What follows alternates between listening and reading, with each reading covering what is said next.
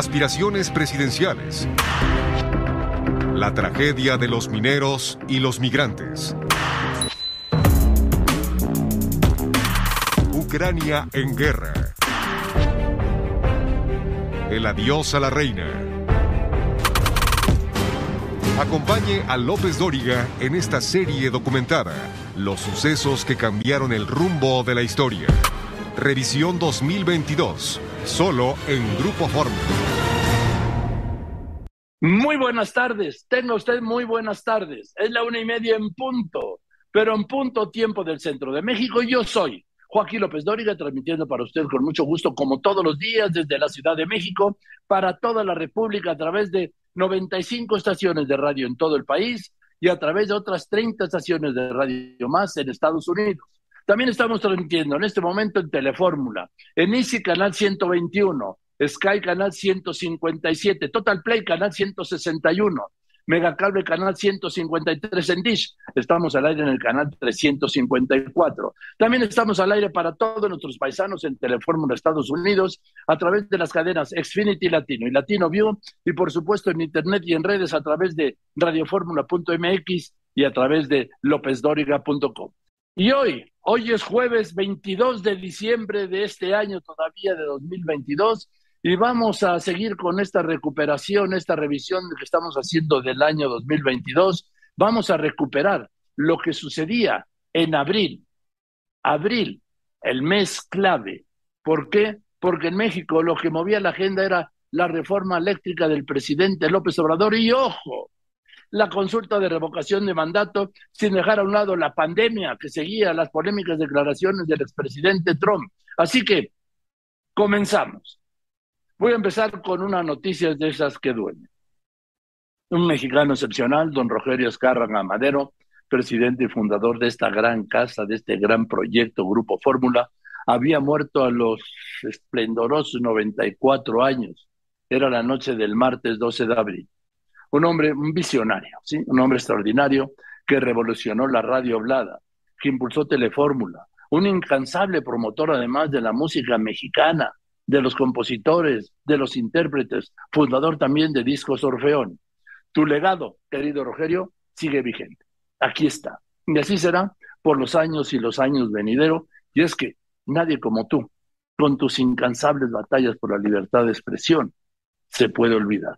Y como te lo dije, querido Rogelio, para mí, pues tú no te has ido, no te fuiste, ¿sí? Y te reitero que no te extraño, porque siempre te recuerdo, te llevamos presentes y aquí aquí sigues con nosotros. Esto es solo un poco de este gran hombre que fue y es Rogerio Azcárraga Madero.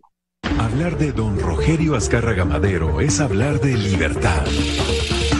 Hombre generoso y con un alto sentido de la responsabilidad social, siempre apoyando causas con el fin de construir una mejor sociedad. Es un hombre que ha hecho de la comunicación su carrera, su convicción y su vida. Nace el 6 de junio de 1929 en la Ciudad de México, cursando los estudios de licenciado en Administración de Empresas por el Instituto Tecnológico y de Estudios Superiores de Monterrey. En 1958, comprometido con la cultura y el entretenimiento, funda Discos Orfeón para promover la música mexicana e impulsa a grandes cantautores y compositores. Guarda además el acervo musical de miles de canciones de nuestro gran país. Rogerio Azcárraga es un patriota por su amor a México a través de sus programas y su acervo cultural y musical.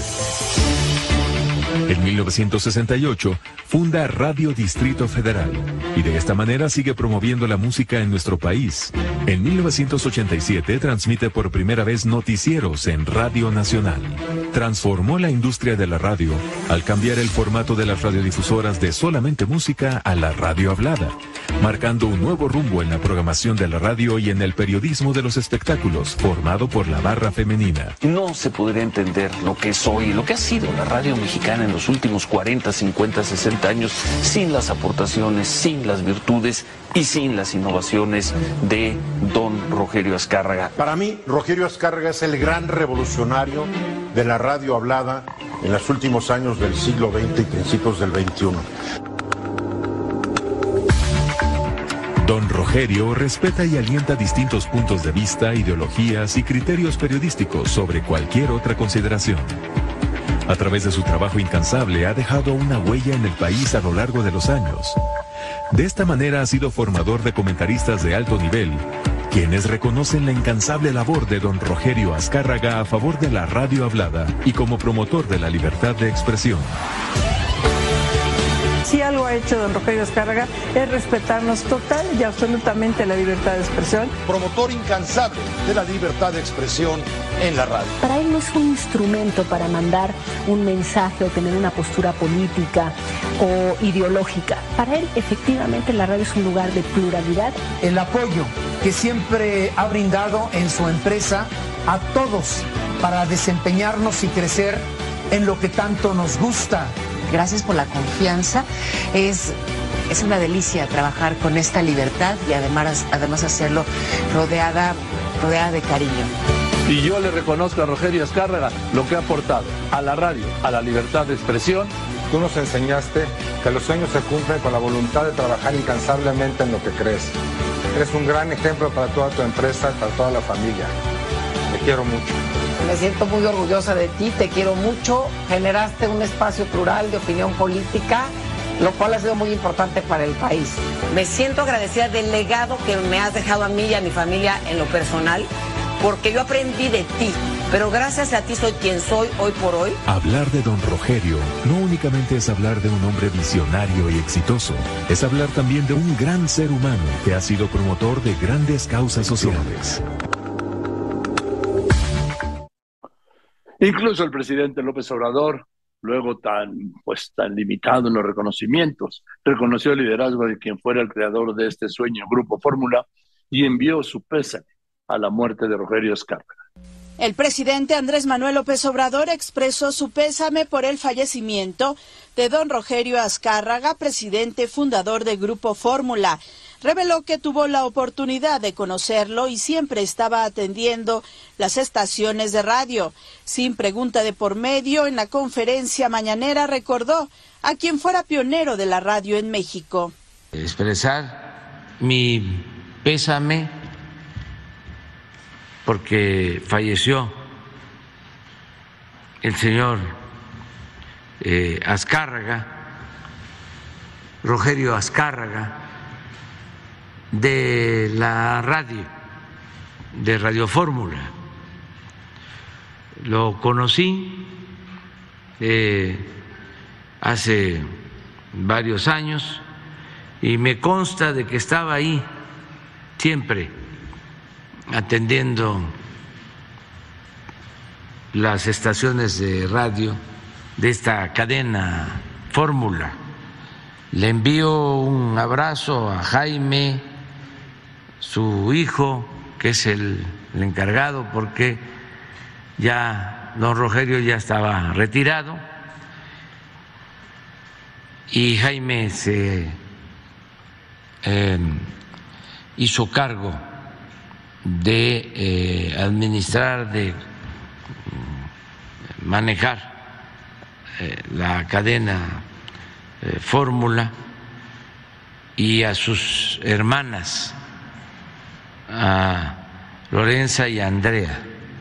Les mando un abrazo y a toda su familia y a sus amigos, mm, recordando aquí eh, a don Rogerio. Quiero contarle y recordarle que el 3 de octubre de 2012, sí, de 2012, hace 10 años, ¿sí? en este espacio al que mi querido Rogerio me dio la oportunidad de darle voz desde allá, 1994, lo entrevisté, lo entrevisté luego de haber recibido la medalla al ciudadano distinguido de la Ciudad de México. Este es un recuerdo alegado de don Rogerio Escarga Madero. Querido Rogerio, muchas felicidades. Rogerio Escarga Madero, presidente del Grupo Fórmula, acaba de recibir la medalla al, ciudadano distinguido de la Ciudad de México. Mil gracias, estoy muy honrado y muy emocionado. Fíjate, la, antes que tú lo recibieron Germán Dehesa, el pintor Fernando Martínez, Chabela Vargas, ah, don Gabriel Vargas en el 96. Don Gabriel, ¿eh? El creador de la familia Burrón. Sí, cómo no. Ahora, Rogerio, ¿esto viene de la DF, DF, XDF o viene de antes? No, viene de la DF, DF, cuando era musical. Entonces, después de una convención que fui a, a Los Ángeles, el presidente de NBC Radio me dijo, cámbiate a Talk Radio, o sea, radio hablada. Entonces regresé a México y cambié la DF 970, la DFDF, la cambié a radio hablada. Y después la junté con la 103.3 FM y hice el primer combo real con la misma programación. Eso era. Entonces empezó a funcionar Radio Hablada. Regresé después a Los Ángeles con el presidente de NBC Radio y me dijo, eh, you have to be national, o sea, tienes que ser nacional. ¿Por qué le dije? Porque la radio hablada va a competir contra la televisión abierta y contra el, cable. Entonces, si no eres nacional, no puedes ser, no te van a saber quién eres, quién eres en Culiacán, no van a saber quién eres en Mérida, no van a saber quién eres en Acapulco. Entonces nos fuimos comprando estación por estación en AM primero y las volvimos una gran cadena y eh, con afiliados. Después ya vino el, el acuerdo del presidente de pasarlas de AM a FM. Entonces ahora estamos recibiendo veintitantas FMs en veintitantas ciudades que ya las vamos a hacer individuales, independientes en cada plaza más un noticiero local combinado. Entonces eso hace que podamos competir a nivel nacional. Ahora, la otra cosa que hicimos fue que nos, convertimos en la televisión, en Telefórmula, nos convertimos en, en Cablevisión primero, después en Cable Más, después fuimos abriendo más hasta que llegamos a 400 ciudades en la ciudad, en la República Mexicana. Sky. Ahora en Sky últimamente. Ahora ya tenemos casi 9, 10 millones de suscriptores y sigue subiendo eso en una forma impresionante. No solo en México, sino en Estados Unidos, a través de Dish Network y a través de eh, Comcast y de Time Warner y de eh, Verizon, de todos, que están ya repitiendo la programación. Por último, ya la programación de radio, ya hicimos un arreglo para pasarla en Cyrus. Cyrus es el satélite de radio que tiene 26 millones de suscriptores en Estados Unidos. Entonces, todos ustedes los que están en, la radio los van a conocer en toda la Unión Americana. Van a saber, además de, de Univisión y de lo que ya tenían, ahora a través nuestra van a ser, van a ser conocidos para poderlos vender el día de mañana en televisión, en radio, en internet que está subiendo mucho internet. Ahora dime, ¿de quién fue aquel jingle de DF, DF, XDF? ¿Te acuerdas? Sí, cómo no. Eso fue de, el, que manejaba las estaciones nuestras en aquel tiempo, era Julio Velarde. Ah.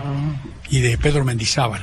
Sí, porque fíjate que hay generaciones que no lo oyeron, pero les han contado, era, yo creo que es el mejor jingle que se ha hecho. Sí, porque se acuerdan de, de una estación de radio. Era ahora una estación de radio musical llena de hits. Entonces cuando la cambiamos, pues subimos una bajada. Como les decía, en ese tiempo estaba de moda en la radio hablada únicamente Gutiérrez Vivó, que era el que funcionaba en Radio Red. Eso, a la larga, cuando Clemente Serna vende las estaciones, hay un disgusto entre los de Radio Centro y Gutiérrez Vivó y se separa Gutiérrez Vivó. Entonces prácticamente nos dejó solos. Además, metimos la segunda estación hablada, que era la 104.1 con la 1500, otro combo. Entonces, ya las vendemos en conjunto, en paquete, y además nacional. Entonces, ya podemos competir en menor escala, desde luego, con un Televisa, con un eh, Azteca, pero a nivel radio, no a nivel televisión. La televisión nos complementa, el cable y el Sky. Ahora lo que está subiendo mucho es Internet. Eso está, sube y sube. y, las redes sociales. Las redes sociales, por eso, Internet. Y los teléfonos. A la larga va a haber millones de teléfonos inteligentes que donde vas a poder escuchar el grupo Fórmula y ver televisión y ver radio. Entonces va a haber millones y millones y millones de posibles gentes que les interese. Si va una gente en un coche, pues va a escuchar a la, a la una y media, dos de la tarde a Joaquín López Dóriga. Si van en un camión o en un coche, pueden poner el, teléfono y escuchar en Grupo Fórmula en, el teléfono. O sea, van, a escuchar en todos lados. Va a ser una cobertura inmensa. Es el adaptarse a los cambios y aprovecharlos, ¿no, Rogelio? Que no los aprovechó una Kodak y quebró. Sí, y ese, es, el mejor retrato de lo que es no saber. Y le está pasando, y le está pasando a un New York Times. El New York Times ha bajado de una forma impresionante su facturación. La facturación en Estados Unidos de prensa ha bajado de 56 mil millones de dólares de venta a 28 mil y hablan de que va a bajar a 12 mil millones para 2015. O sea, van a quebrar muchos periódicos. Como han estado quebrando. Como han estado quebrando. Pues querido Rogelio, yo te felicito, gracias por ser quien eres, por ser como eres, por ser nuestro amigo y, y por estar siempre, porque tú estás siempre, todos los días. Todos los días. Que más me fascina y me gusta el cambio, lo que, lo que aprendí en, en la escuela de Harvard de, del IPADE. Decían que había tantos cambios tecnológicos que había que estar encima todos los días al cambio y todos los días cambiar. Entonces, mucha gente te critica por eso. No, oye, no eres estable, cambias. No, tienes que cambiar. Porque... Si no, el cambio te arrolla. Te arrolla y te deja atrás. En fin. Pues querido Rogelio, muchas gracias y muchas felicidades. felicidades a ti, gracias. Gracias, don Rogelio Escárraga, presidente. Don Rogelio Escárraga Madero, presidente de Grupo Fórmula. Muchas gracias siempre por todo querido Rogelio. Voy a unos anuncios y regreso con más. Era el mes de abril. Lo más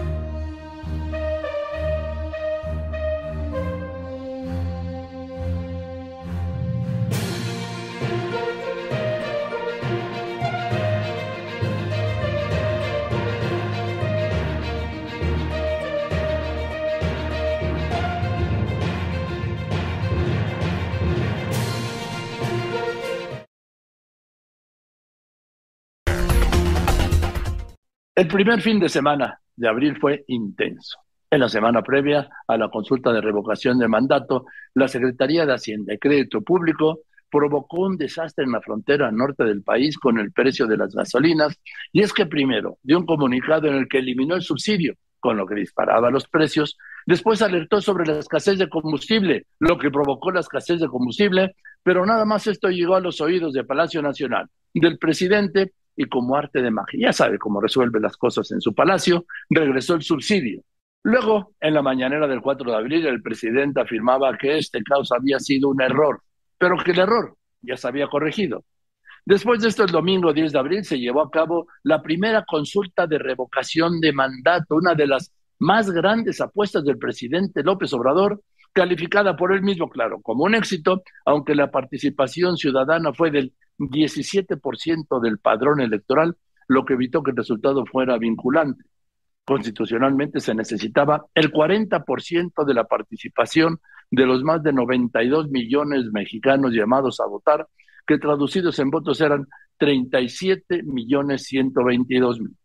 Estos fueron los resultados de la consulta. El presidente mantuvo lo que había sido su base en 2006, en 2012, superando la cifra que había sido de 15 millones en 2006, 15 millones en 2012, hasta que se disparó en 18 al doble, 30 millones de votos. Los resultados fueron que participaron 16 millones 502 mil ciudadanos y que el 97%, es decir, 15 millones de mexicanos, su voto, su voto, respaldaron a López Obrador para seguir en la presidencia de la República contra el 6% que votó a favor de la revocación, o sea, votaron a favor un millón sesenta y tres mil. 15 a 1 fue el resultado. Esto fue lo que se dijo desde Palacio Nacional la noche del 10 de abril. Sara Pando.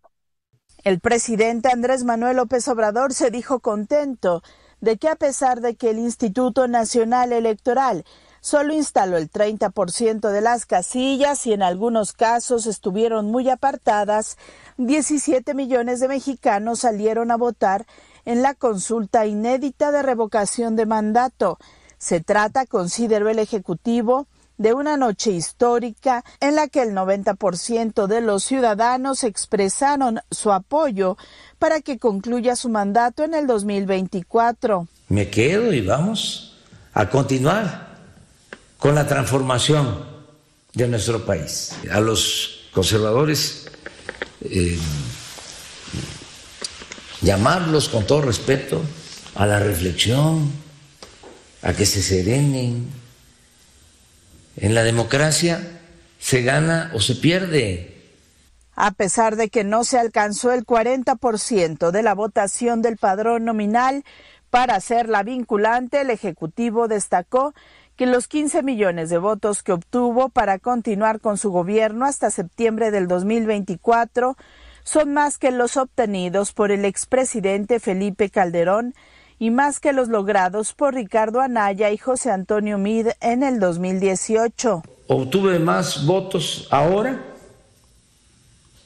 para que yo continúe que en el 2006, claro, ahí hubo un fraude pero formalmente creo que me dejaron 14 millones 700 mil votos aproximadamente. Calderón 15 millones, es decir, más que lo que fraudulentamente obtuvo Calderón en el 2006. Y también más que los que obtuve yo en el 2012 por supuesto, el presidente López Obrador culpó a una de sus víctimas favoritas, el Instituto Nacional Electoral, de boicotear este ejercicio ciudadano, su consulta de revocación de mandato. Pero del otro lado, en el INE, la consejera Claudia Zavala le dijo en ese espacio a mi compañero Juan Pablo Pérez Díaz que había sido un éxito esta consulta. Pero ayer el presidente López Obrador acusó un boicot del instituto para reducir, pues, la cantidad de votos que percibió este ejercicio democrático. ¿Cuál es su postura, su opinión, consejera? Ah, Juan Pablo, pues yo creo que las y los ciudadanos tienen muy, eh, muy visible cuáles son los resultados que el INE da. Y la verdad es que en el INE, en lo personal, estoy muy contenta por los buenos resultados que le entregamos a la ciudadanía para posibilitar el ejercicio de sus derechos políticos. Eh, estamos eh, una vez más demostrando, Juan Pablo, que el INE, todo su personal del INE, el profesionalizado y por supuesto acompañado de las y los ciudadanos, logramos recrear la democracia como sabemos, con procesos seguros, con procesos ciertos, a pesar de todas las dificultades que tuvimos para realizar esta revocación eh, de mandatos, incluso desde la suficiencia presupuestal. Yo creo que tuvimos a debate todos los temas relevantes, el INE fue dando a conocer momento a momento cuáles eran las dificultades que presentábamos, pero aún así logramos concretar un modelo organizacional que permitió que un porcentaje del 17.7% que decidieron salir a participar lo hicieran en las condiciones que siempre el INE ofrece, con certeza, con seguridad, a través de un voto protegido, libre, secreto, con las medidas de seguridad que todavía tenemos por pandemia. Yo creo que los resultados están a la vista, Juan Pablo, que la ciudadanía los vea, vea cómo se sintió cuando fue quienes acudieron a las casillas y ahí están a la vista. Consejera, eh, el propósito del Instituto Nacional Electoral en cada uno de los ejercicios democráticos es obtener una mayor participación ciudadana. ¿Cuál es el sabor para el INE de ese 17% de participación? Claro está que hubieran esperado más, pero ¿cómo se sienten por este porcentaje? ¿Cómo pueden calificarlo? Fíjese, Juan Pablo, que no podemos ser ajenos al contexto en el que se dio este primer proceso de revocación de mandato. Ese contexto nos dice mucho de las personas que fueron a participar. ¿Y por qué? Porque en el contexto que se dio se reconoce un derecho en la Constitución para que a partir de una propuesta que hagan las y los ciudadanos a través de sus firmas, se convoque por la ciudadanía para revocar el mandato a un presidente, presidenta, que no tiene satisfecho y satisfecha la ciudadanía la forma como gobierna. En el caso no se dio así. En el caso se dio una convocatoria a partir del gobierno del Estado y si bien es cierto que hubo muchas firmas a través de la organización de la sociedad civil, eh, esta, eh, estas firmas incluso se discutió en la Corte, fueron para ratificar o para que se quedara. En ese, ese contexto creo que no lo debemos de perder, Juan Pablo, porque es muy importante ah, saber que la definición de las y los ciudadanos de si salir o no a salir fue propia, pero sí informada por el INE. Así pues, fue la consulta. Voy a unos anuncios y después de los anuncios vamos a recuperar todo lo que pasó con la reforma eléctrica del presidente y sus cuatro ministros. Tenemos historias de sueños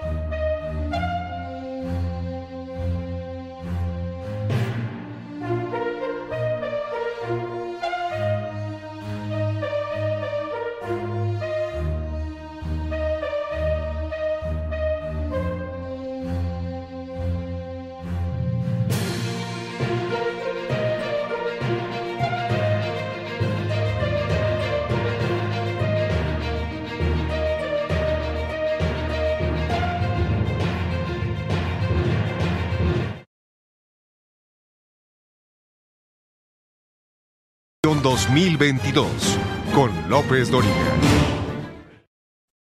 Ahora vamos con todo sobre pues, lo que fue finalmente la fallida reforma eléctrica del presidente López Obrador, que buscaba aumentar el control estatal de la generación y transmisión de energía en el país y limitar la participación privada en el sector. Es decir, darle a la Comisión Federal de Electricidad la capacidad de vender energía eléctrica antes que las compañías extranjeras. Primero, el 7 de abril, antes de la votación en la Cámara de Diputados de esta reforma, la Suprema Corte desestimó la acción de inconstitucionalidad de la ley eléctrica de 2021, pero dejó abierta la puerta a los amparos. Juan Antonio Jiménez detenía el reporte. Gracias, Joaquín. Y la Suprema Corte de Justicia de la Nación, pues como ya lo habíamos comentado, avaló con cuatro votos la constitucionalidad de la ley de la industria eléctrica y bueno, pues precisamente esto en la producción y comercialización de energía por encima de las empresas del sector privado. Los votos que fueron necesarios fueron otorgados por Alfredo Gutiérrez Ortiz Mena, Yasmín Esquivel Moza, Loreta Ortiz y por supuesto Arturo Saldívar. Y bueno, pues ahora que ya regresaron después de este receso, el debate todavía continúa. Faltan temas como el análisis de la compatibilidad de reforma con tratados internacionales en materia ambiental, precisamente lo que es el acuerdo en París, así como el mecanismo de certificados de energía limpias, las tarifas para los usuarios finales y los principios de hacer, lo cual ya se había discutido a lo largo de toda esta sesión del Pleno y vamos a esperar a ver cómo vienen las votaciones, que muy probablemente podrían ser en votación económica. Nosotros continuamos al pendiente, Joaquín. Y es que así opera el Pleno de la Corte. Cuatro ministros votaron a favor, a favor de la constitucionalidad de la ley eléctrica. Siete ministros votaron por la inconstitucionalidad. Ganaron los cuatro. Lo que pasa es que al haber, al haber siete ministros, una mayoría, a favor de la inconstitucionalidad, por eso se abrieron la puerta a los amparos. Luego vinieron las declaraciones del embajador Ken Salazar, que dijo que Washington, pues no faltaba más, ¿no? Respetaba la soberanía de México y sus procesos democráticos, y eso se auguraba un sinfín de litigios contra la reforma electoral. A esto le siguió pues lo que fue el primer gran revés del presidente López Obrador en el Congreso. El 12 de abril, durante la Semana Santa, Morena y aliados consiguieron aplazar la discusión de la reforma eléctrica del presidente. Ese mismo día, 12 de abril, en ese espacio, el coordinador de Morena en la Cámara de Diputados, Ignacio Mier, confirmó que el objetivo de esta pausa en la discusión era para alcanzar acuerdos con la oposición y construir la mayoría calificada que no tenía.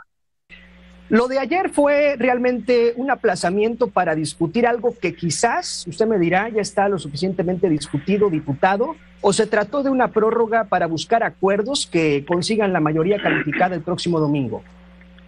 Mira, es para construir acuerdos. Escuché con atención y le tengo un gran aprecio y reconocimiento al diputado Krill.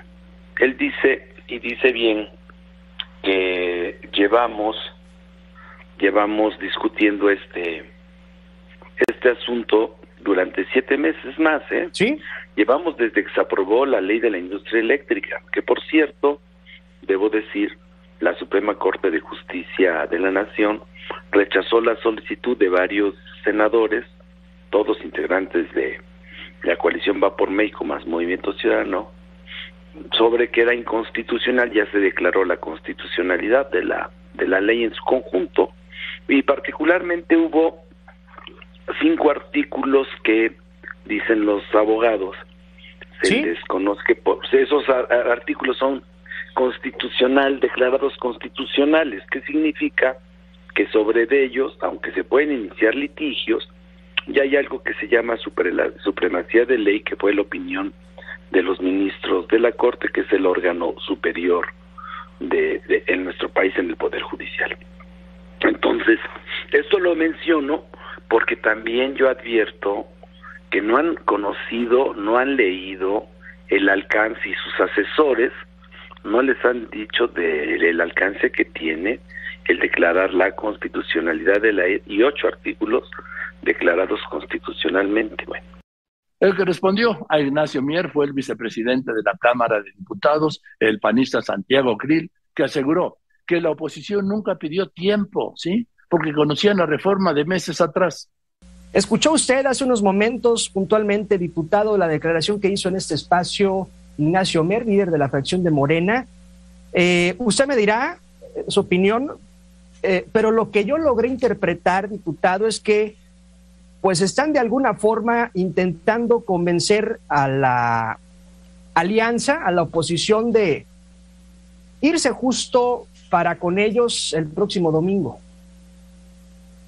Mira, eh, Juan Pablo, eh, aquí la idea es eh, nosotros sostenernos en lo que hemos dicho durante los últimos siete meses. Hay que recordar que esta iniciativa la presentó el presidente López Obrador hace siete meses, es decir, no, la estamos recibiendo ayer y, y estamos pidiendo tiempo para revisarla de ninguna manera. Conocemos muy bien la iniciativa y también, eh, y esto se lo hemos dicho al grupo parlamentario de Morena, entendemos perfectamente los alcances y los efectos de la resolución de la Suprema Corte de Justicia.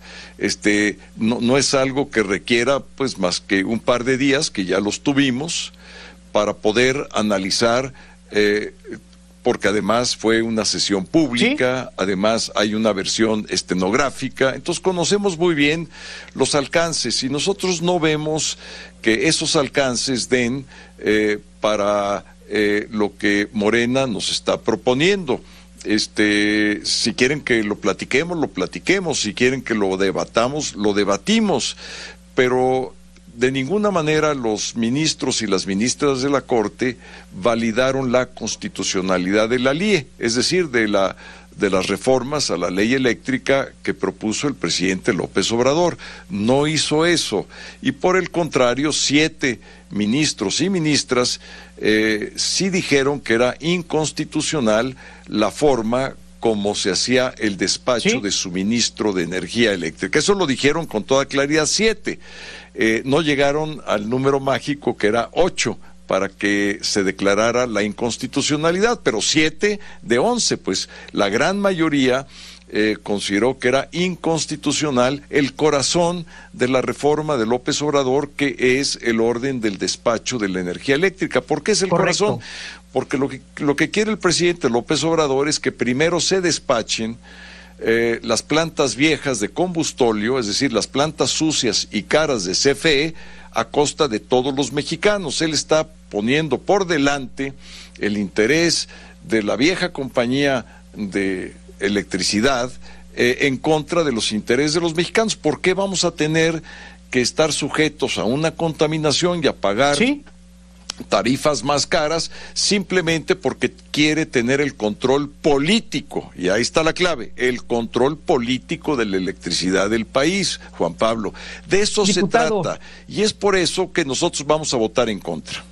Correcto, diputado. Eh, en el hipotético caso de que de aquí al domingo, de la forma que usted quiera, logren eh, incorporar tres propuestas de las doce que quedaron pendientes. ¿Esa sería quizás la única forma de que la oposición cambie de opinión?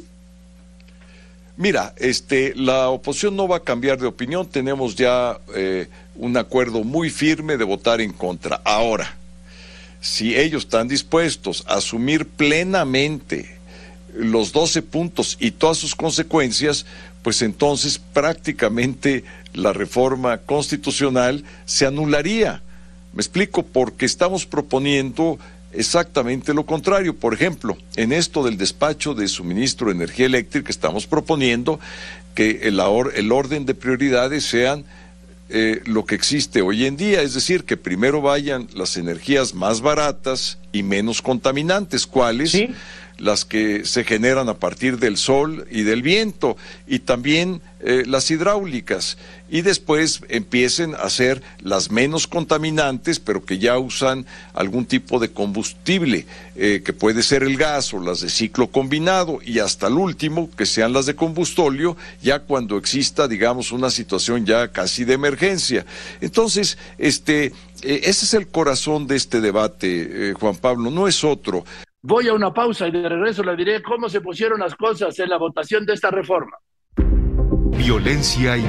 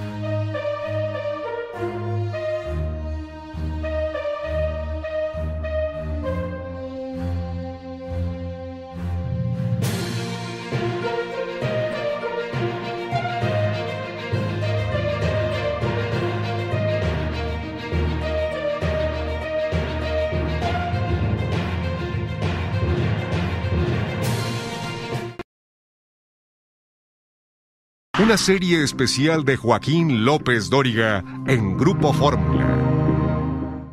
Llegó el domingo de resurrección y como lo había advertido la oposición, la reforma eléctrica del presidente no resucitó, ni en el domingo de resurrección. Vamos, ni nació. Luego de un intenso debate en la Cámara de Diputados, Morena no consiguió lo que quería, la mayoría calificada, y se quedó con sus 275 votos a favor, ¿sí? No pudo pasar. Y desde el púlpito de Palacio Nacional no podía faltar la ofensiva contra los diputados de oposición.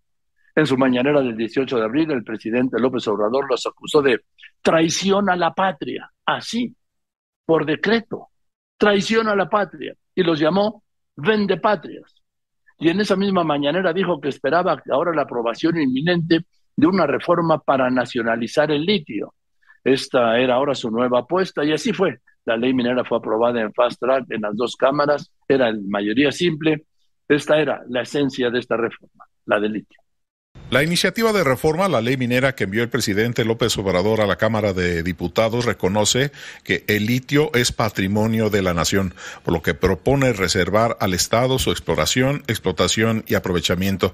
Para ello plantea crear un organismo público descentralizado, por lo que el uso de litio y de otros minerales estratégicos para la transición energética, pues no estará sujeto a otorgamiento de concesiones a favor de particulares nacionales o extranjeros. Especialistas del sector minero consideran como positiva la intención del gobierno de nacionalizar el litio. Sin embargo, explican que el proceso de explotación de este mineral no puede ser inmediato, pues se requiere de una larga ruta de procesos para lograr su usufructo comercial.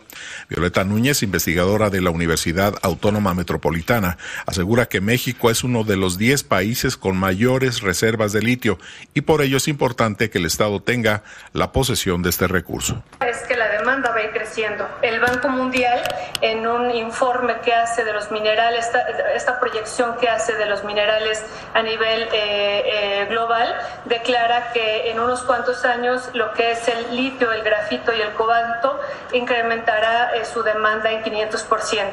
El Servicio Geológico estadounidense, los datos que hemos sacado, es de, en 1994 documentaba 6.000 toneladas de litio, en el 2018 hablábamos ya de 95 mil y actualmente ya otras fuentes están hablando de 220 mil toneladas y pronto se pasará también dicen a un millón de hectáreas, de un millón de toneladas debido a eh, que pues la demanda eh, irá creciendo justo por esto que decimos que un auto eh, eléctrico necesita 10 mil veces más de litio. Por su parte, Sergio Almazán, presidente de la Asociación de Ingenieros de Minas, Metalurgistas y Geólogos, señala que la intención del Estado es participar en los beneficios de la explotación o aprovechamiento de litio, se podrían considerar otros instrumentos regulatorios para ser beneficiarios, pero no es necesario en este momento reformar la ley minera. Hoy en día aún no hay producción de litio en México. Sin embargo, ya existe una empresa china en Sonora que está llevando a cabo trabajos para la explotación del mineral. Es la empresa Bacanora Lithium que cuenta con un proyecto en Sonora en donde está invirtiendo más de 600 millones de dólares para iniciar su producción en el mediano plazo. En México hay 82 localidades o manifestaciones de litio en Sonora, Chihuahua, Coahuila, San Luis Potosí, Zacatecas, Oaxaca y Puebla, pero solo hay un proyecto minero con exploración avanzada, que es este de Bacanora en Sonora. El Servicio Geológico Mexicano ha informado que hasta febrero de este año se verificaron 66 localidades del país de las 82 programadas. Se detectaron y verificaron 73 nuevas reservas de litio y están pendientes 16.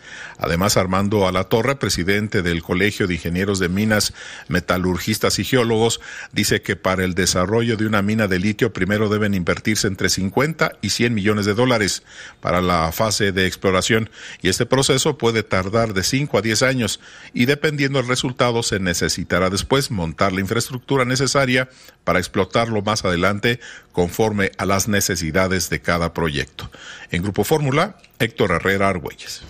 Al posicionamiento del presidente López Obrador contra los diputados de oposición, traidores a la patria, se sumó Mario Delgado, el presidente de Morena, quien anunció que los denunciaría penalmente ante la Fiscalía General de la República, acusados del delito de traidores a la patria. pero las que quedaron para la historia fueron las declaraciones de Ignacio Mier, coordinador de la bancada de Morena en la Cámara de Diputados, que llamó a fusilar pacíficamente, dijo, a los que votaron en contra de la reforma eléctrica. Ahí están sus nombres, 223 que están ahí colocados, que el peor desprecio es el repudio del pueblo de México, de sus electores, de sus pueblos, con qué cara se van a presentar en sus estados, con qué cara van a llegar a tocar puertas. Por eso quisimos estar en esta asamblea, darle las gracias al movimiento, a mi partido, a Morena, porque pusieron ese paredón pacífico para que los mexicanos con su pluma, con su lápiz, los fusilen por traidores.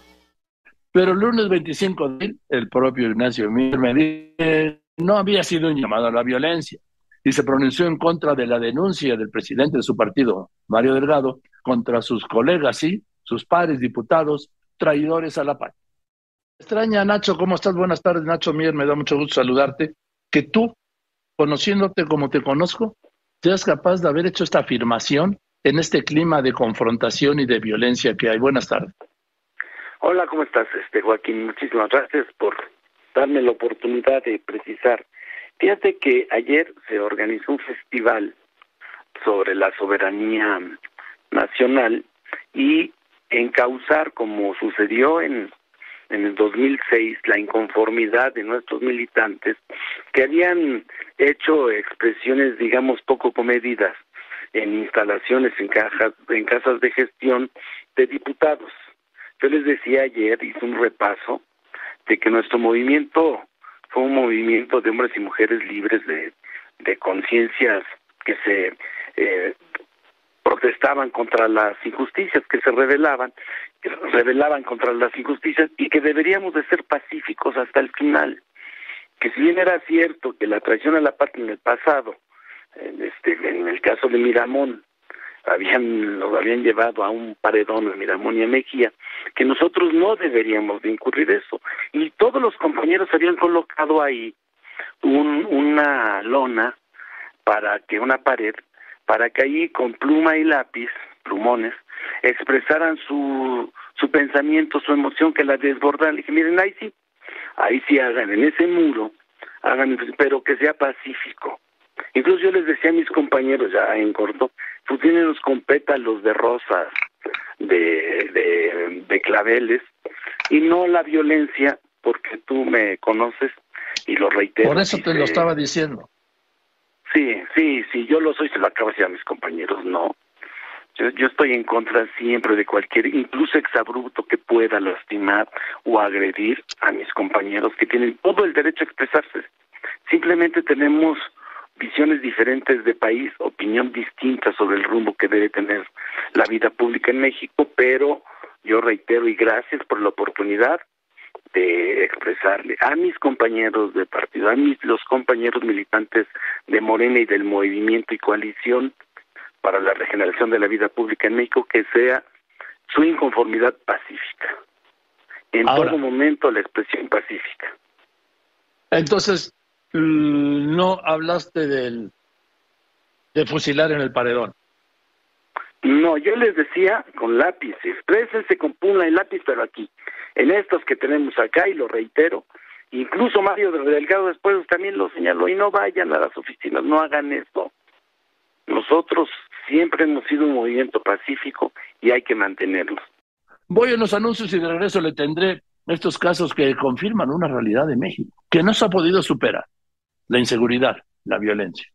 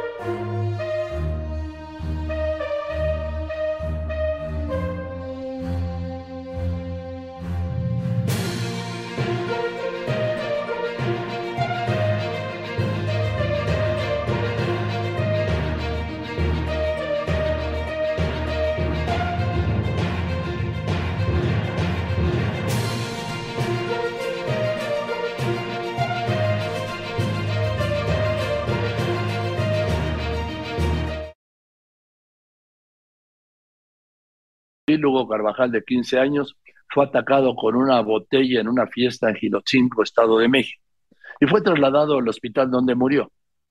Luego de presionar a las autoridades con un bloqueo de 17 horas en el anillo periférico norte, la señora Maurina Amaro, madre de Hugo, reclamó la detención del homicida que ya había sido identificado. Esto fue lo que me dijo la mamá el 6 de abril. ¿Cómo estás, Joaquín? Buenas tardes. Muchas gracias. Muchas eh, gracias que me dan la oportunidad que a través de tu audiencia, es una tragedia muy triste, muy triste lo que estamos viviendo. No he podido llorar a Hugo por la incompetencia de las autoridades. Yo desde el primer momento cumplí con ellos, a pesar del dolor de encontrarme a mi hijo en el rejón muerto, porque cuando llegué al hospital estaba muerto. Llamé siete veces al 911 hasta que en la séptima llamada logré un reporte del 0282 y de ahí me dirigí hacia las dependencias de gobierno para que apegada a, proceso levanté mi carpeta. Podremos ver en su momento, eh, lo podrá ver el público en general, a, qué hora levanté la carpeta, a qué hora fue el fallecimiento de mi hijo y a qué hora levanté la, denuncia. Eh, con el cadáver de mi hijo prácticamente en mis, en mis manos, como se dice, porque se encontraba en el hospital y solicité el apoyo de, las autoridades. En ese momento me dijeron que en 24 horas detenían al asesino. Eh, no sucedió, me pidieron que no cremara el cadáver para tener todas las pruebas suficientes y que no y que si los abogados en algún momento quisieran hacer algún examen del que tipo, que fuera, estuviera el cadáver para podérselo hacer. Eh, mi hijo quería ser cremado, no pudo ser cremado, tuve que cumplir esa exigencia de la autoridad para dar cumplimiento al, código penal. Y también este, fueron todas promesas y promesas hasta que el lunes los jóvenes eh, generaron el hashtag justicia para Hugo. Y una vez más esta juventud de satélite, esta juventud mexicana nos deja un gran ejemplo que tuvieron que salir como en el 1968 en Tlatelolco, salieron a dar la vida por su, por su amigo Hugo eh, por, por el amor que le tenían a Hugo.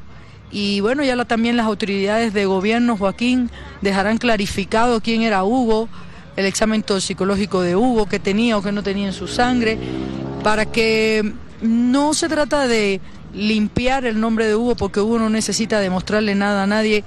Creo que ayer quedó claro cuando satélite, todo, no solo satélite, todos los pueblos de todos los niveles culturales y sociales, sus amigos, Ayer quedó demostrado en cámaras niveles culturales y sociales que salieron a apoyarlo porque él lo mismo jugaba con los niños de Condado de Saavedra, que jugaba fútbol con los niños de satélite, que jugaba con los de San Mateo Nopala, que se iba a los pueblos con los niños que no tenían de Naucalpan, que no tienen zapatos, y se iba a jugar fútbol con ellos. Entonces, eh, está claro quién es Hugo y todos esos niños vinieron ayer a luchar por Hugo y a enfrentarse, Joaquín, hasta el punto de perder la vida por su amigo. Horas más tarde, el asesino identificado como Mauricio Mora se entregó de plano a la justicia. En agosto sería sentenciado a 35 años de cárcel. Y en abril se dio este otro caso terrible que tuvo toda la atención nacional, el de la joven Devani Escobar, que desapareció luego de ir a una fiesta con sus amigas que la dejaron sola y así sola. Fue la última foto en donde se le vio con vida de madrugada en medio de una carretera, a su suerte, a su mala suerte, allá en Nuevo León, el 9 de abril. Tras días de búsqueda, el señor Mario Escobar confirmaba lo que ningún padre quiere confirmar, que el cuerpo hallado en una cisterna del hotel, del Hotel Nueva Castilla en Escobedo, Nuevo León, que ya había sido cateado días antes, era efectivamente el de su hija de 18 años. Raimundo Lizardo informar de, al respecto de esta lamentable situación y es que de manera dramática siguen surgiendo casos de mujeres no localizadas en Nuevo León. De nueva cuenta es la peligrosa vía, la carretera a Laredo. Según algunos testigos, la joven de 18 años eh, de nombre Devani Susana Escobar Basaldúa estaba en compañía de un grupo de amigas. Lamentablemente ellas deciden abandonarla en una quinta. Aparentemente tuvieron una discusión. Ella eh, solamente le piden un taxi, un de aplicación de plataforma el taxi llega hasta el lugar, tiene una diferencia con la joven y decide abandonarla en esta peligrosa vía. Era el sábado cerca de las 5 de la mañana.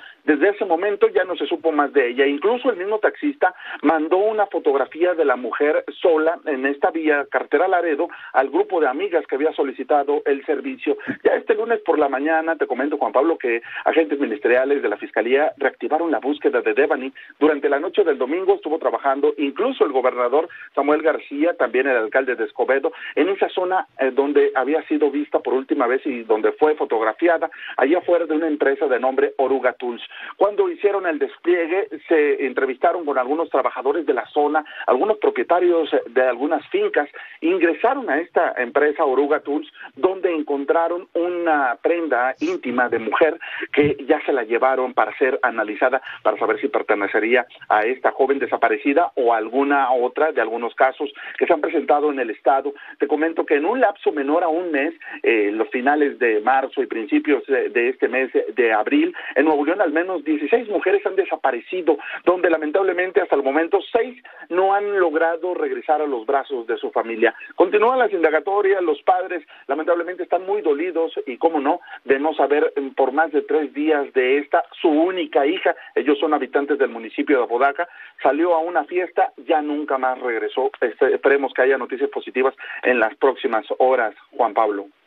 Este caso evidenció la incapacidad del gobierno de Nuevo León y de su fiscalía, que primero aseguraron que Devani murió por una contusión profunda de cráneo, lo que se desmintió meses después y de lo que ya le contaré más adelante. Así de ese tamaño, las autoridades en el país. Su padre, Mario Escobar, siempre insistió en que a su hija la habían asesinado y la violencia sería imparable. Y eso que era abril, 27 de abril, el conflicto dentro de la cooperativa Cruz Azul, y me refiero no al del fútbol, sino al de la cooperativa cementera ya en Tula Hidalgo, escaló a niveles inimaginables. Enfrentamientos entre dos grupos que pelean el control de la cementera dejaron ocho muertos, ocho muertos, más de diez heridos y diez detenidos. En este conflicto, como en otros, la Secretaría del Trabajo ni sus luces. Voy a recuperar el reporte de mi compañero Leopoldo Espejel desde aquel lugar de los hechos.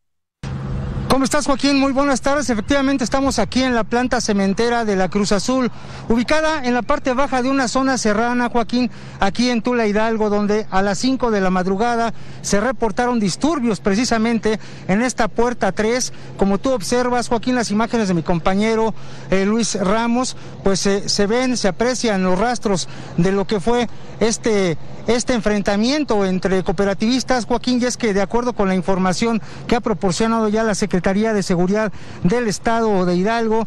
Alrededor de las 5 de la mañana, hombres armados intentaron ingresar por la fuerza a estas instalaciones para tomar el control de la cementera. Sin embargo, Joaquín, pues se registró un enfrentamiento que dejó un saldo ya confirmado de ocho personas muertas, 11 personas lesionadas y nueve detenidos, además de varios vehículos incendiados.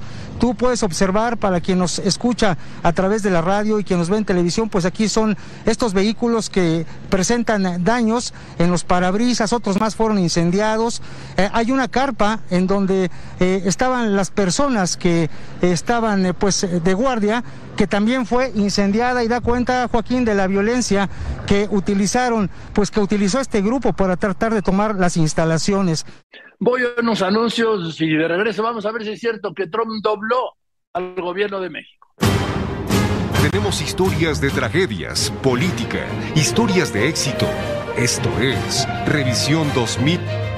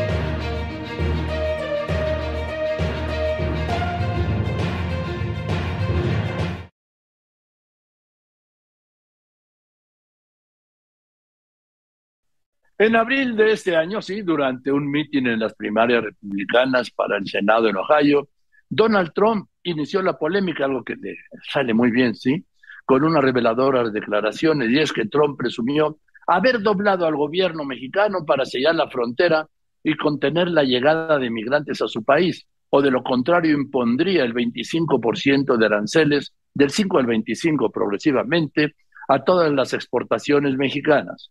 Esto habría ocurrido en una negociación secreta con una delegación mexicana encabezada por Marcelo Ebrard en junio de 2019. Sobre esto, hablé con la embajadora eminente Marta Bárcena Coqui, entonces embajadora en Washington, quien se dijo ajena a estas negociaciones mientras ella era embajadora en Washington. Además, me confirmó que el programa migratorio Quédate en casa, Quédate en México, había sido acordado antes de que López Obrador llegara a la presidencia de la República. Es Marta Bárcena. Usted era embajadora cuando ocurren estos hechos que reveló o que detalló o de los que dio su versión. Voy a ser prudente, el expresidente Donald Trump el domingo en Ohio. Cuéntenos, ¿fue así? Así es, yo creo que lo que escuchamos el domingo en Ohio fue la versión de Trump. Yo creo que el proceso fue eh, más complejo, más complicado. Eh, efectivamente, em, ya habíamos tenido conversaciones muy difíciles entre México y los Estados Unidos sobre el incremento de los flujos migratorios que cruzaban a través de México para llegar a los Estados Unidos y en particular de las caravanas que, como recordará Joaquín, se eh, aumentaron en intensidad y en frecuencia a partir de octubre del 2018. Desde entonces, el gobierno de los Estados Unidos estaba sometiendo a consideración del gobierno de México firmar un acuerdo de tercer país seguro. ¿Qué quiere decir un acuerdo de tercer país seguro? Quiere decir que todo aquel que pase por territorio mexicano y quiera solicitar asilo, tiene que hacerlo en México. No lo puede hacer en Estados Unidos porque Estados Unidos considera a México un tercer país seguro. ¿Sí? Entonces, este acuerdo fue rechazado por el gobierno del presidente Peña Nieto y obviamente eh, la presión o la solicitud de Estados Unidos continuó con el gobierno del presidente López Obrador. Eh, habían estado tomándose medidas justamente para impedir eh, el cruce este desmedido de caravanas, por un lado, y por otro lado, para poner orden en la frontera sur que durante más de 15 años pues llevaba y creo que sigue bastante caótica y desordenada, parte por la propia situación geográfica de la frontera sur, parte porque eh, no se había puesto suficiente atención ni del lado mexicano ni del lado guatemalteco sobre esa frontera. Eh, una noche Fox News saca una escena de un grupo de migrantes cruzando en la madrugada eh, de México a los Estados Unidos y eh, al día siguiente, Trump haciendo eh, referencia a una ley que solo se había aplicado a los enemigos de Estados Unidos por considerarlos una amenaza a la seguridad nacional, señala que va a aplicar esa ley para imponer aranceles progresivos a México, comenzando por el 5% y hasta el 25% después de varios meses. En esos momentos, ninguno de sus principales asesores eh, eh, conocedores de México como Jared Kushner, como Mike Pompeo, como Robert Lighthizer, como el propio vicepresidente Pence, se encontraban en Washington. Eh, por lo que se estimaron varios que esta, es, esta propuesta vino de Stephen Miller, el conocido asesor en materia de migración. Estamos hablando, embajada, embajadora, de, qué, de qué fechas. Estamos hablando de fines de mayo, de los últimos días de mayo, Joaquín. Del 19. Eh, del 19, exactamente, de mayo del 19. Ahora bien, lo que hay que decir, y yo lo he dicho ya, y está publicado en Estados Unidos y confirmado por fuentes estadounidenses, es que el programa Quédate en México había sido ya negociado y aceptado por el secretario Marcelo Ebrard a través del señor Javier López Casarín. ¿De quién? de Javier López Casarín, hoy diputado por el Partido Verde. ¿Y él por qué que tenía que ver? Eso es lo que yo me pregunto también. Pero bueno, eh, era una gente con tanto influencia o cercanía al canciller que hubo un momento antes de que yo fuera enviada a Washington que eh, el señor López Casarín estaba abriendo una oficina paralela a la embajada con la autorización del secretario Ebrard. Y eso no se hizo básicamente porque yo hablé con el presidente y el secretario Ebrard y le dije, en estas condiciones yo no voy, no puede haber una oficina paralela a la Embajada de México en los Estados Unidos. Es irregular y va contra las instituciones. Y la oficina se paró. Pero esto es nada más para dar un ejemplo, la entrada que tenía ya sin tener un cargo oficial el señor López Casarín. Ahora, eh, pero esto obviamente lo hacía por instrucciones de Marcelo Ebrard. No me imagino que pudiera hacerlo de motu propio. Ahora, entonces ya había aceptado el gobierno de México, digamos, Marcelo Ebrard, embajadora, que el programa Quédate en México de Trump. Así es. A través de la intervención de este representante sin representatividad oficial. Así es. Así es. Desde noviembre del 2018. Y debo decir que eh, yo como embajadora de no perdóneme, embajadora. Perdóneme, embajadora, discúlpeme. ¿Me quiere usted decir que antes de que Marcelo Obrar tomara posesión, o el mismo presidente tomara posesión y Marcelo Obrar fuera designado secretario de Relaciones Exteriores formalmente, tenía un representante operador en Washington que acordó con el gobierno de Estados Unidos aprobar el Quédate en México?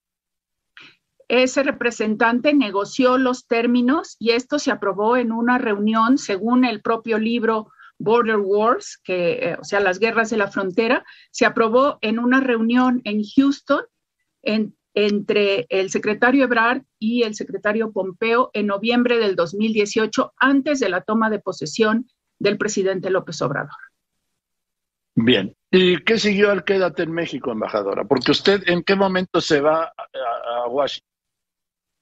Yo me voy a Washington en diciembre. De hecho, el 21 de diciembre comparezco ante el Senado y el 20 de diciembre nos habíamos reunido en la Cancillería, el secretario Ebrard, la suscrita y varios empresarios mexicanos a hablar sobre los temas de cooperación con Centroamérica. Y al final de la reunión me llama el secretario y me dice, quiero avisarte que mañana la secretaria de eh, de Seguridad Interior va a hacer un anuncio de que van a aplicar una sección de su ley migratoria para regresar a México a, todos aquellos que estén solicitando asilo, los van a regresar a México a esperar su proceso. ¿Qué opinas?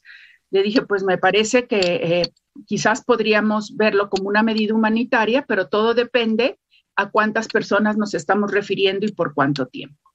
Ahí se queda la conversación yo me quedo con ese elemento. Al día siguiente comparezco al Senado y al salir de la comparecencia al Senado me habla un alto funcionario de Palacio Nacional y me dice, ¿qué es esto que está anunciando la secretaria de Seguridad Interior? ¿Tú sabías algo? Y le dije, no, nada. Y no me enteré que la negociación entre Marcelo Ebrard y Pompeo y antes de Casarín había tenido lugar, sino hasta que se publicó el libro Border Wars en 2020. Entonces consulté a mis fuentes estadounidenses y me dijeron efectivamente así fue. Embajadora, no sabe cómo lo aprecio este rato que nos ha dado, me llena de, pues, de conocimientos y, y de satisfacción por escucharle y por el respeto y la admiración que le he tenido desde hace muchos años.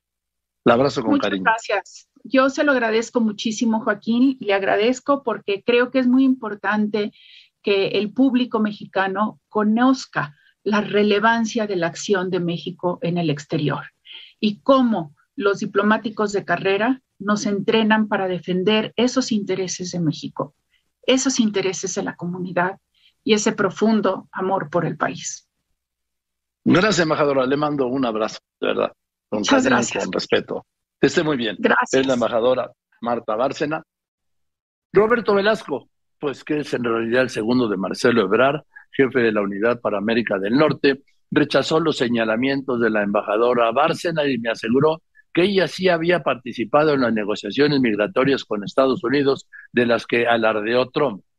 A ver, Roberto, me querías hacer, querías hacer un derecho de réplica, te escucho.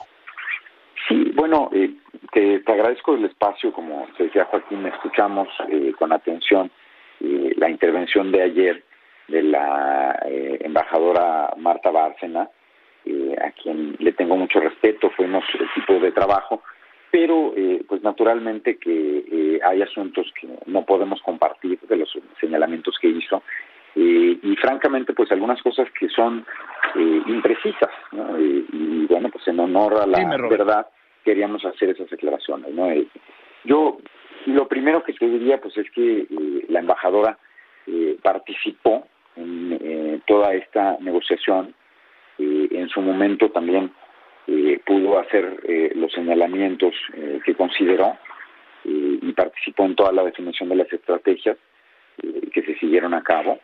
Segundo, algo muy importante que te diría es que, por ejemplo, este asunto de que Javier eh, López Casarín, previo eh, a la entrada del nuevo gobierno eh, en 2018, aceptó esta negociación del programa de protección o, los protocolos de protección al migrante o quédate en México, es totalmente falso, no fue así. esto no ocurrió. es una serie de pues, imprecisiones que se han venido manejando en distintas columnas, eh, en distintos eh, artículos periodísticos eh, e incluso en un libro. Pero esto no fue así. La realidad es que esto ocurrió en diciembre de 2018 y fue cuando Estados Unidos le comunicó a México que tenía la intención de implementar este programa y en efecto hubo una serie de conversaciones al respecto en los que eh, participó la Secretaría de Relaciones Exteriores, participó la Secretaría de Gobernación, participaron diversas personas de la Cancillería del Servicio Exterior Mexicano, incluyendo eh, nuestra Dirección General de Protección, nuestra consultoría jurídica, por supuesto, eh, la embajada en muchas de estas conversaciones. algunas ocurrieron en la Ciudad de México y por eso no participó la embajada, pero por supuesto que fueron partícipes de toda la estrategia que se siguió a partir de la implementación de este programa, que te reitero, sucedió en diciembre de 2018 y no como se señaló eh, previamente. ¿no? Tampoco eh, es eh, cierto perdón, Javier López Casalina este haya montado una oficina paralela, ¿no? como señaló la embajadora Bárcena, eso pues simplemente no es cierto. A ver, Roberto Velasco, López Casalín sí hizo alguna operación eh, en Washington?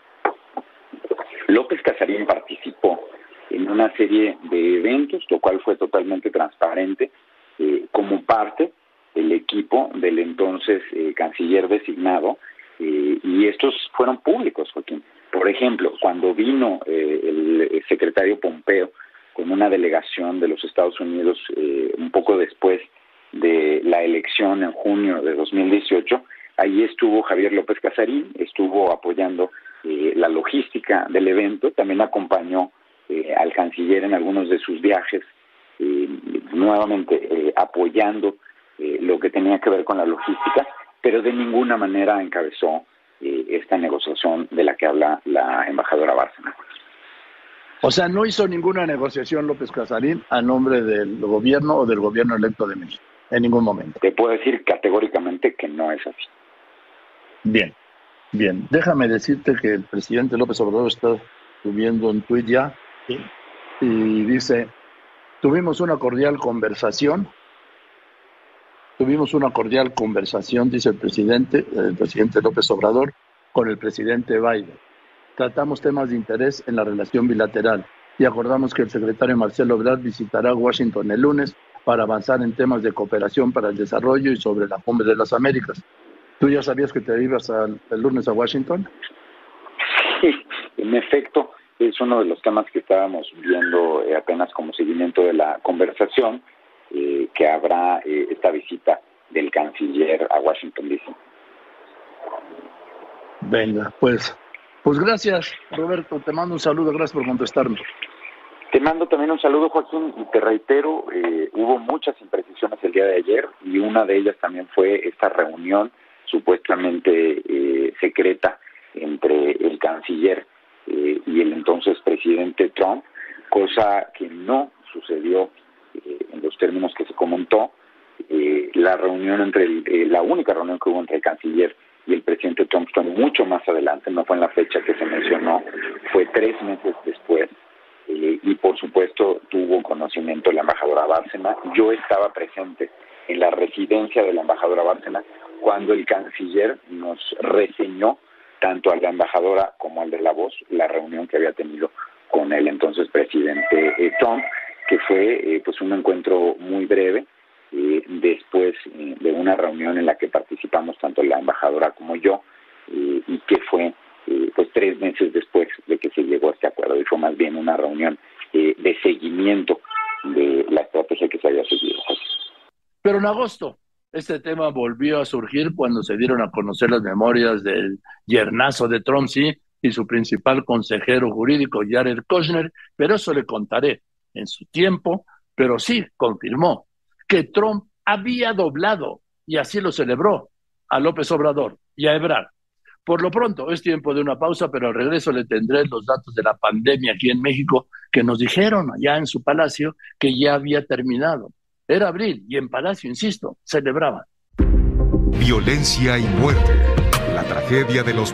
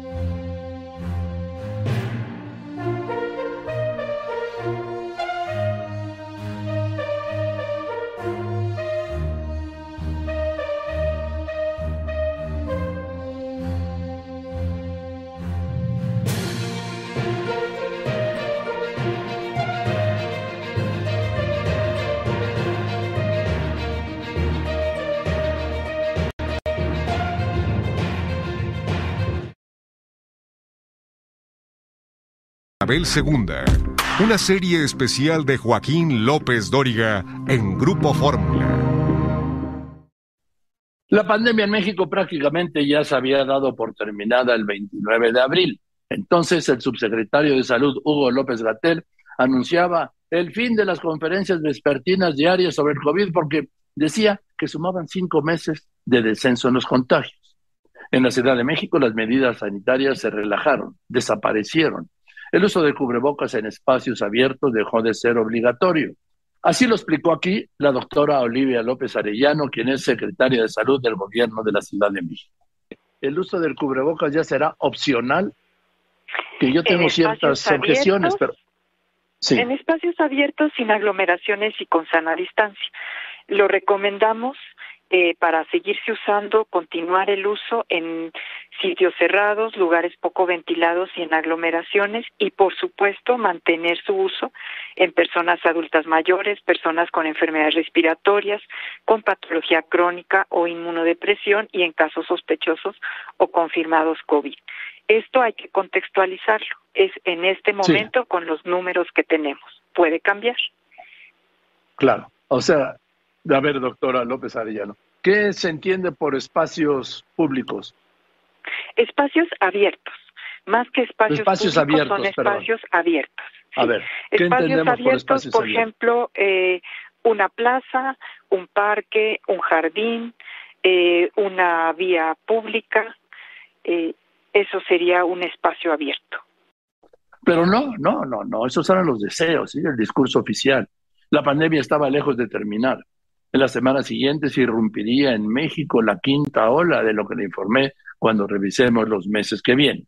Mientras tanto, por esos días de abril, llegaba como un bálsamo esta reflexión del doctor José Antonio Lozano Díez, presidente de la Junta de Gobierno de la Universidad Panamericana y del IPAD. ¿Cómo hemos cambiado? Porque hemos cambiado sin duda con la pandemia. ¿Quiénes somos después de la pandemia? Doctor José Antonio Lozano Díez, presidente de la Junta de Gobierno de la Universidad Panamericana y Belipade. Muy buenas tardes. Doctor Lozano, ¿quiénes somos después de la pandemia? ¿Somos los mismos siquiera? ¿Nos parecemos en algo?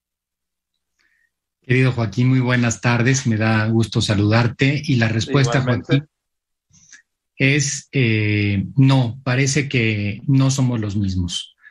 Aquí, Joaquín, pasa como en la vida que no nos damos cuenta nosotros de cómo vamos cambiando al paso del tiempo. La semana pasada me decías, oye, ¿cómo, hemos, ¿cómo nos ha afectado la pandemia? la pregunta es, ¿quiénes somos después de la pandemia, Joaquín? Pensamos, por ejemplo, quizás a muchos en el auditorio les ha ocurrido cuando va pasando el tiempo y regresan a algún espacio donde estuvieron de niños, un patio, un parque, y de repente dicen, oye, me parece que este parque era mucho más grande de lo que ahora lo veo, lo veo mucho más chiquito. El parque no cambió, el que cambió fue uno mismo. Lo decía Oscar Wilde, Joaquín, disculpe, no lo había reconocido, he cambiado mucho.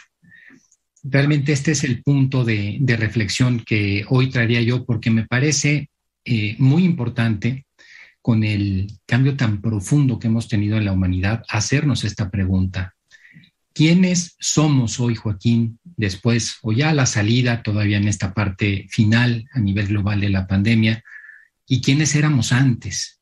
Quizás si vemos algunos de los mensajes que mandábamos en esa época, eh, las cosas que hacíamos, hacemos un breve recuerdo, podemos ver por ahí algún WhatsApp que mandamos o algún mensaje escrito, algún correo electrónico de aquellos años, quizás hay cosas que no nos vamos a terminar de reconocer del todo ha habido un cambio profundo y, contestar a quiénes somos hoy se vuelve muy importante porque eso nos ayuda a saber hacia dónde vamos.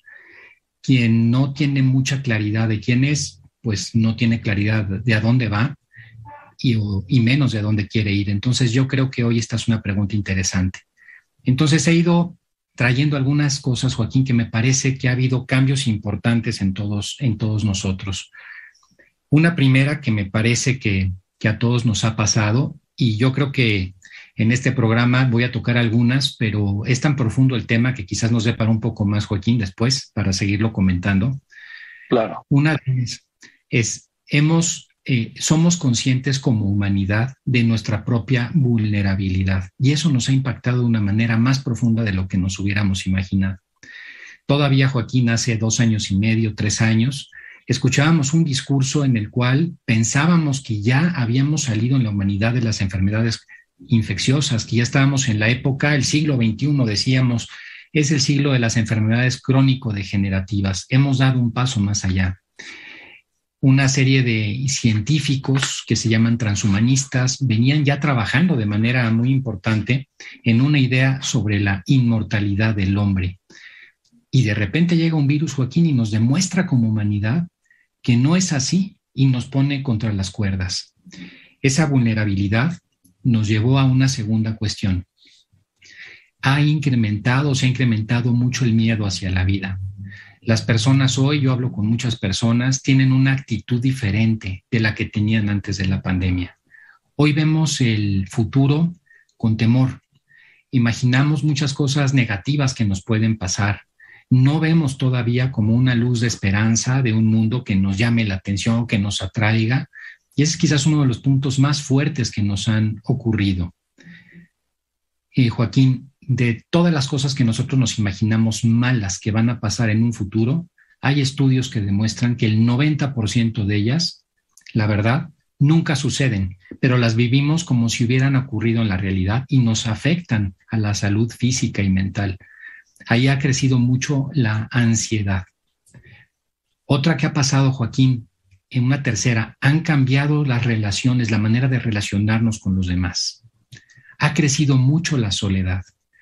Personas que estaban acostumbradas a la parte social y que se acostumbraron con la pandemia a meterse en su casa, a tener las relaciones a través de la parte digital, hoy les cuesta ya mucho salir, ver a otro, darle un abrazo, estar cerca de otro. Primero porque todavía hay mucho miedo, con el tema de la pandemia, es lógico. Vemos a los demás como posibles emisores de algo que puede ser mortal para nosotros y eso nos hace verlos inclusive con cierto grado como lejanos, como si fueran enemigos nuestros. Pero por otro lado, Joaquín, también nuestra forma de ser se ha acostumbrado a esta especie como de aislamiento. Y esto me parece muy delicado y peligroso, Joaquín, porque según distintos estudios, hay uno en Alemania, las personas que se aíslan, las personas que tienen soledad, crecen un 44% las posibilidades que tienen de, tener un accidente cardiovascular, llámese infarto u otro tipo de accidentes. En general, cuando las personas se aíslan, cuando dejan de estar con otros, y eso ha pasado de una manera muy importante, inclusive piense cada quien, pero mucha gente que tenemos a nuestro alrededor le ha ocurrido, el riesgo general de morir aumenta un 47%. Este es otro de los puntos que me parece que son importantes, Joaquín. Voy a unos anuncios y de regreso cruzaremos las fronteras con otro conflicto que sigue afectando a todo el mundo. La invasión rusa en Ucrania, la guerra. Lo más relevante del 2020.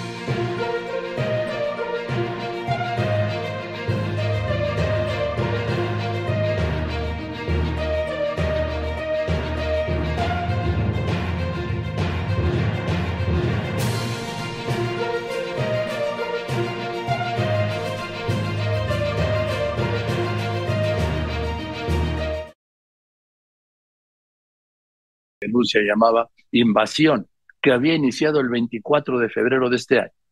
A principios de abril, las atrocidades de las fuerzas rusas dieron la vuelta al mundo con la masacre en Bucha. Esa, esa es la guerra. En este escenario, el embajador de México en las Naciones Unidas, el doctor Juan Ramón de la Fuente, aclaró aquí que la abstención de México en la votación para suspender a Rusia del Consejo de Derechos Humanos de la ONU, pues no ponía en duda la posición del gobierno de México, que era de condena la invasión rusa en Ucrania. Esto me lo dijo el embajador de la Fuente el 8 de abril. ¿Por qué México se abstuvo de votar en la Asamblea este acuerdo por el cual se suspende a Rusia de la Comisión de los eh, Derechos Humanos de la ONU. ¿Por qué en abstención, Juan Ramón? Claro, mira, empiezo por decirte por qué eh, es un contrasentido.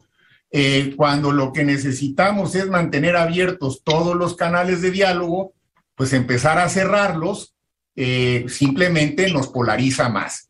En segundo lugar, porque es mucho mejor desde nuestra perspectiva que Rusia se quede a rendir cuentas ante el Consejo de los Derechos Humanos como tenemos que hacerlo todos los países de las Naciones Unidas bajo los mismos criterios, en el mismo esquema, a que si lo suspendes, pues simplemente le, estás dando una puerta falsa. Pero además, eh, eh, Joaquín, porque se trató de una eh, resolución realmente hecha a las carreras. Es una resolución de tres párrafos que no se sometió a consultas, sino simplemente se presentó para votación y que la verdad le salió mal a los ah, sancionadores, a los que la impulsaron, porque el resultado fue que perdieron 50 votos en relación a las resoluciones anteriores, incluida la que México presentó junto con Francia, que tuvo 140 votos, esta tuvo 93. Vamos, ni siquiera alcanzó una mayoría calificada, que se requiere 97 votos.